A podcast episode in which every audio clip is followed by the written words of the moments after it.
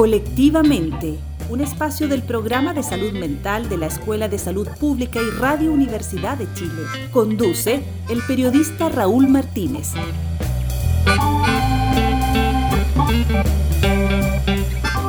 El fin de año tiene olor a compras y también a fiesta. La fecha es esperada con cierta ansiedad por mucha gente que espera, entre parabienes, dejar atrás las dificultades del año que queda en el pasado, especialmente con esta pandemia del COVID-19 que resiste a irse. La cultura occidental ha traído y adaptado como propias algunas tradiciones de Oriente, en especial de la cultura china que usa en su año nuevo, que se celebra en el mes de febrero en nuestro calendario, bombas de ruido con colores, fuegos de artificio que buscan espantar a los dragones y en nuestro caso impedir que nos sigan al próximo año las malas vibras que nos hicieron tropezar en el año que se va. Las fiestas de fin de año son una de las más importantes para nuestra cultura y nos sirve para dar un nuevo inicio junto a nuestros seres queridos, deseando mejor fortuna para el nuevo periodo. Conversamos con Joan Calventus Salvador, psicólogo social y comunitario, además de especialista en participación social y comunitaria. Joan también es docente del Magíster de Salud Mental de la Escuela de Salud Pública. A él le consultamos sobre la importancia de estas fechas para nuestras culturas. Estas fiestas de Pascua y final de año que ahora se vienen son muy importantes, especialmente para la tradición cristiana, ¿verdad? Por razones obvias, pero también son importantes porque en ellas estamos celebrando el cambio de año, estamos celebrando una renovación. Celebramos el solsticio de verano en el hemisferio sur, el solsticio, es decir, el día más largo con más luz del año. Eh, es un día que históricamente eh, en el cual se ha celebrado la fertilidad y la alegría se ha celebrado la, luz y se celebraba, por ejemplo, con encendiendo fuegos. El fuego, el fuego servía para, para prolongar esa luz del sol, eh, para aumentar su potencia y al mismo tiempo se utilizaba el fuego en muchas culturas. Se utiliza el fuego para, para lanzar al fuego lo que uno quiere quemar de los años, del año anterior, del año que termina, y poder de esta forma agradecer lo que fue, pero sobre todo renovarse, abrirse a los deseos eh, mágicamente, ¿verdad? Y de una forma ritual, abrirse los, a los deseos de lo que se espera que será el próximo año, ¿no? Así que en ese sentido yo creo que este, este aspecto mágico, este aspecto comunitario, este aspecto de comunión, de comunión y de celebración comunitaria, eh, que nos convoca con los amigos, con la familia, con la comunidad, creo que tiene un efecto muy positivo para la, para la salud y para la salud mental especialmente de, todas las personas. Yo diría muy especialmente en estos momentos, ¿no? Donde donde venimos lamentablemente de pasar unos, unos tiempos eh, pues no tan gratos. Así que vale la pena estar atentos y aprovechar este espacio, este momento que se viene.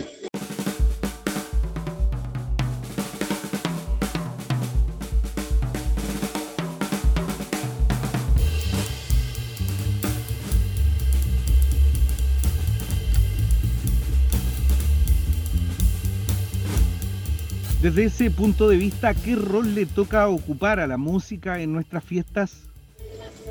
Bueno, la música es un elemento fundamental de la fiesta, para la fiesta.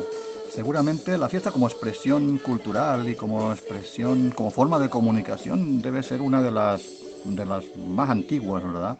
Eh, de las más antiguas formas eso de comunicar que ha tenido el, ser humano, eh, a través del cual pues, expresar afectos, sentimientos, a través del cual convocar, congregar, ¿verdad? Por tanto, tener una forma de, canalizar sentimientos eh, eh, compartidos. Así que creo que es un elemento que deberemos seguir cuidando y gozando de él para que nos continúe entregando la alegría, el buen ánimo y la buena onda, ¿verdad? Eh, y eso también nos ayudará a contrarrestar el estrés, a disminuir la ansiedad y muy en positivo a lo que decía antes, a potenciar nuestro sistema inmunológico que tan, que tan mal traído ha estado este último tiempo. ¿no? Así que muy especialmente eh, deseo a todos unas muy felices fiestas, muy felices fiestas comunitarias y que las celebren eso colectivamente.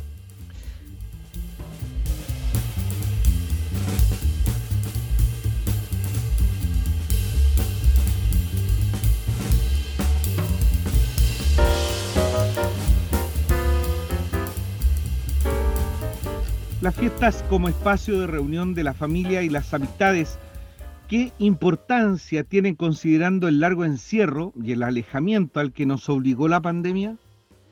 Las fiestas son un momento y un espacio para la reunión. Son, a ver, el, hombre, el hombre es social por naturaleza. Eh, y, esa relación afectiva con los demás tiene una importancia y unos efectos muy positivos para la construcción no solo de nuestra persona psicológicamente, sino psicosocialmente, como eso, como seres, como animales sociales. Eh, así que el vínculo con los demás es fundamental para mantener lo que yo, para mantener lo, que es y, profundizar en lo que sería el, espíritu comunitario de, de, nuestro ser, ¿no? Y para darle sentido a la vida para darle sentido a nuestras vidas, ¿no?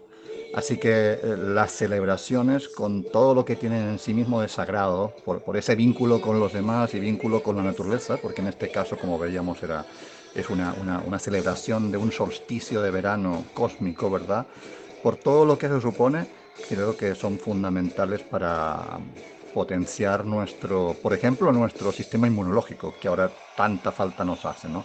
Así que creo que tenemos que darle muy bienvenida a la fiesta porque, como digo, será un vehículo, es un vehículo de sociabilidad y para incluso, incluso una, una forma de expresarse social y políticamente. Tenemos que estar muy contentos de estas fiestas especialmente.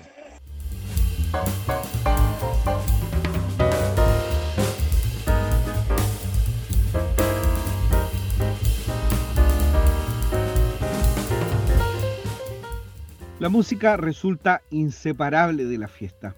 Sin música no hay fiesta, ¿no? Desde las culturas más antiguas, la música es parte fundamental de ceremonias, encuentros, cultos, festividades a los dioses y a las hazañas de los héroes que fueron construyendo de a poco el acervo histórico y artístico en todo el mundo.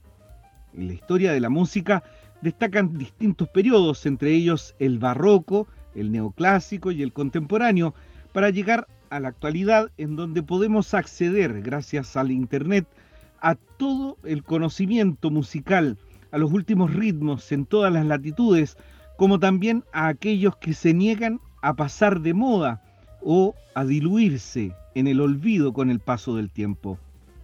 Consultamos a Braulio Bruna González, psicólogo clínico especializado en neuropsicología e investigador asociado de neurociencias de la Universidad de Barcelona sobre la importancia de la música en la salud mental de todos nosotros. La idea de utilizar la música como una forma de sanación se remonta hasta tiempos bien lejanos. Podemos encontrar ejemplos del papel que la música desempeñaba incluso en el Antiguo Testamento, como la curación de la locura de Saúl por parte de David a través del tañido del arpa, o el derribo de las murallas de Jericó por las trompetas.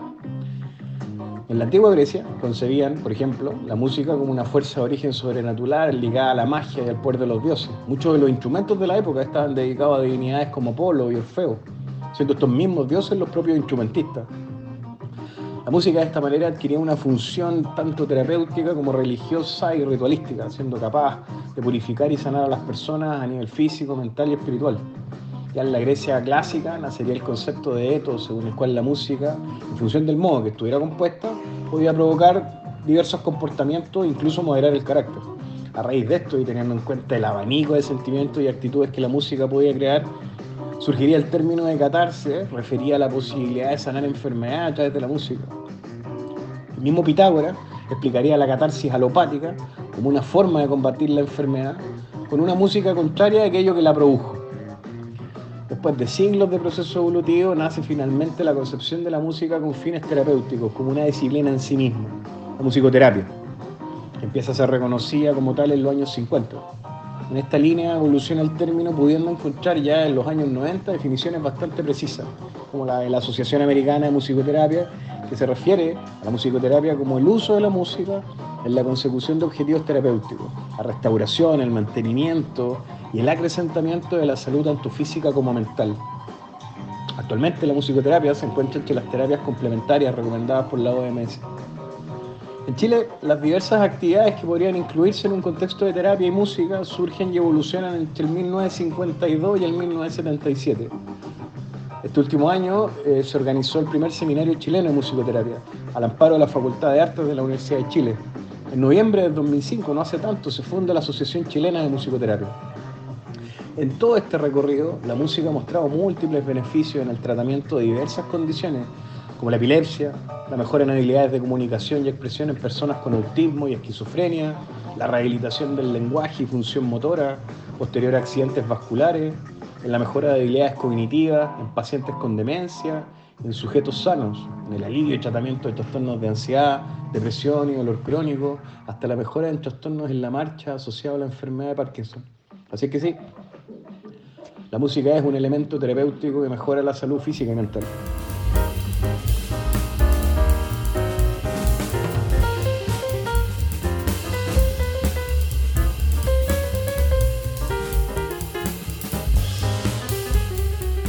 ¿Qué hay de cierto en que la música clásica mejora las conexiones cerebrales y la capacidad cognitiva de las personas? A mediados del siglo XX, Alfred Tomatis, un otorrino-naringólogo francés, inició una propuesta de rehabilitación que estaba dirigida a personas con dificultades auditivas y de lenguaje, que consistía en la estimulación musical a través de la escucha programada de piezas de Mozart y otros compositores de música clásica. Para Tomatis, la sonata para dos pianos en re mayor K448 de Mozart, aunque no era la única que mostraba efectos terapéuticos, era la que mejores resultados tenía y la que mejor representaba el milagro de Mozart, que en palabras del propio Tomatis fue colocar al ser humano al unísono con la armonía universal.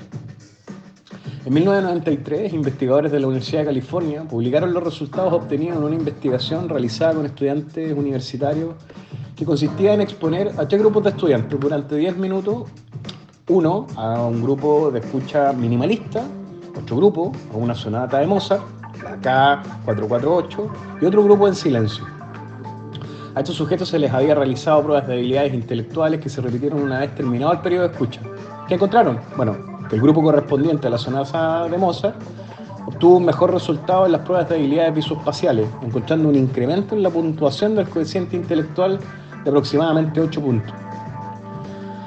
Alfred Tomatis, quien dedicó más de 50 años de su vida al estudio de los efectos fisiológicos del sonido, fue quien usó por primera vez en los años 50 el término efecto Mozart. Pero este no fue popularizado hasta 1997 por Don Campbell, un muy controvertido escritor, psicólogo, terapeuta y educador musical, quien lo patentó como suyo. Con el título Efecto Mozart, Campbell escribió un libro convertido en bestseller con millones de ejemplares vendidos, traducido a 14 idiomas, con 8 CDs, 5 para niños, 2 para bebés, incluso uno para fetos. Muchas tiendas musicales se abrieron secciones especiales dedicadas a las ediciones específicas que varias compañías discográficas han realizado de composiciones a las que se le pretende adjudicar un cierto efecto Mozart. Desde los estudios de Tomati se han realizado múltiples experimentos y estudios metanalíticos que describen que los efectos de la exposición a la música de Mozart o el efecto Mozart, cuando ocurrieron, se limitaron solamente a una habilidad específica y que esta mejoría no duró más de unos pocos minutos. Sin embargo, aunque la investigación da cuenta de que escuchar música clásica nos hace más inteligente que él la escucha, la utilización adecuada de música en ambientes académicos, acompañada de técnicas de aprendizaje adecuadas, muestran mejoras en habilidades de razonamiento espacial y propician actitudes y estados anímicos que favorecen la creatividad y el desempeño cognitivo. En resumen, la práctica musical sí muestra beneficios y cambios tanto en el desempeño como en las estructuras cerebrales que sustentan las actividades cognitivas y emocionales. Diversos estudios han mostrado que el cerebro del músico es distinto al de las personas que jamás han llevado a cabo cualquier entrenamiento musical. El hecho de practicar a diario con un instrumento durante varias horas implica diversas áreas cerebrales y funciones cognitivas, lo cual tiene como consecuencia que el cerebro del músico sea diferente, tanto funcional como estructuralmente. Se ha demostrado diferencias significativas, por ejemplo, en la representación cortical auditiva, aumento en el volumen del cuerpo calloso, el cerebelo, la corteza motora, áreas frontales, el pericingulado posterior izquierdo, regiones occidentales mediales izquierda y áreas temporales. Así que aunque escuchar música clásica no te hará más inteligente, aprender a tomar y a tocar un instrumento sí modificará tu cerebro y mejorará tus habilidades cognitivas, motoras, perceptuales y emocionales.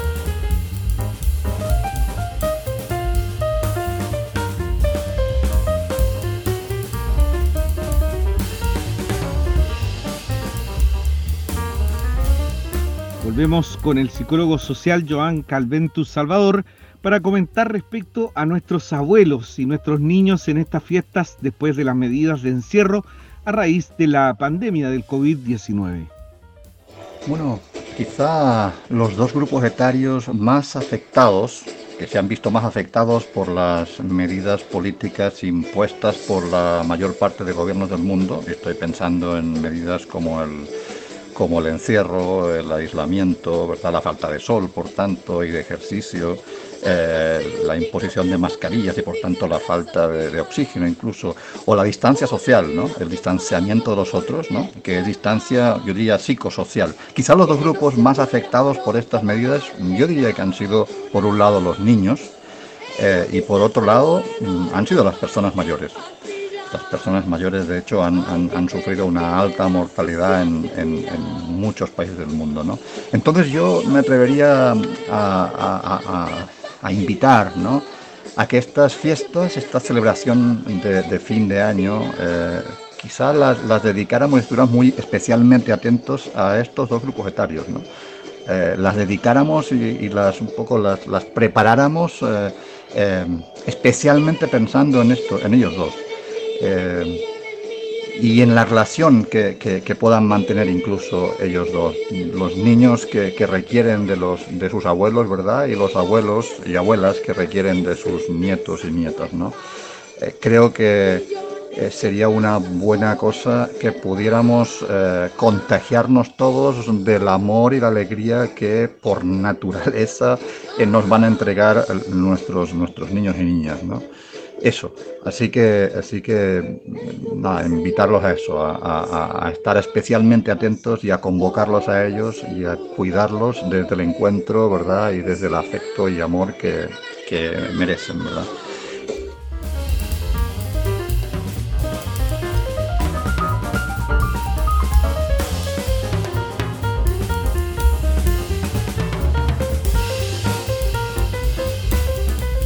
Las fiestas tienen un carácter netamente gregario, se celebran colectivamente.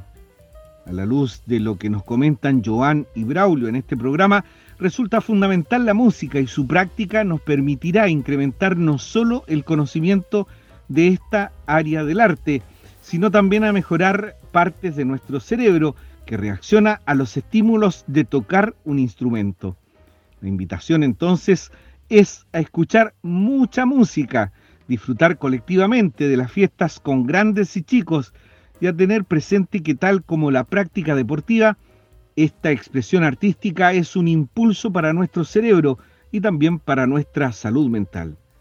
Agradecemos a ustedes estar junto a nosotros como cada sábado y los invitamos, por supuesto, a que comenten y compartan este programa que pueden encontrar en la sección Vuelve a escuchar de nuestro diario electrónico radio.uchile.cl. Como siempre, los esperamos el próximo sábado a partir de las 17 horas a través de las ondas del 102.5 FM Radio Universidad de Chile. Colectivamente es un espacio del programa de salud mental de la Escuela de Salud Pública y de Radio Universidad de Chile en el marco de su convenio institucional Colectivamente es un espacio para abordar temas de salud mental en nuestro país y su objetivo es exclusivamente educativo y de difusión. Nos encontramos el próximo sábado a las 17 horas en el 102.5 FM.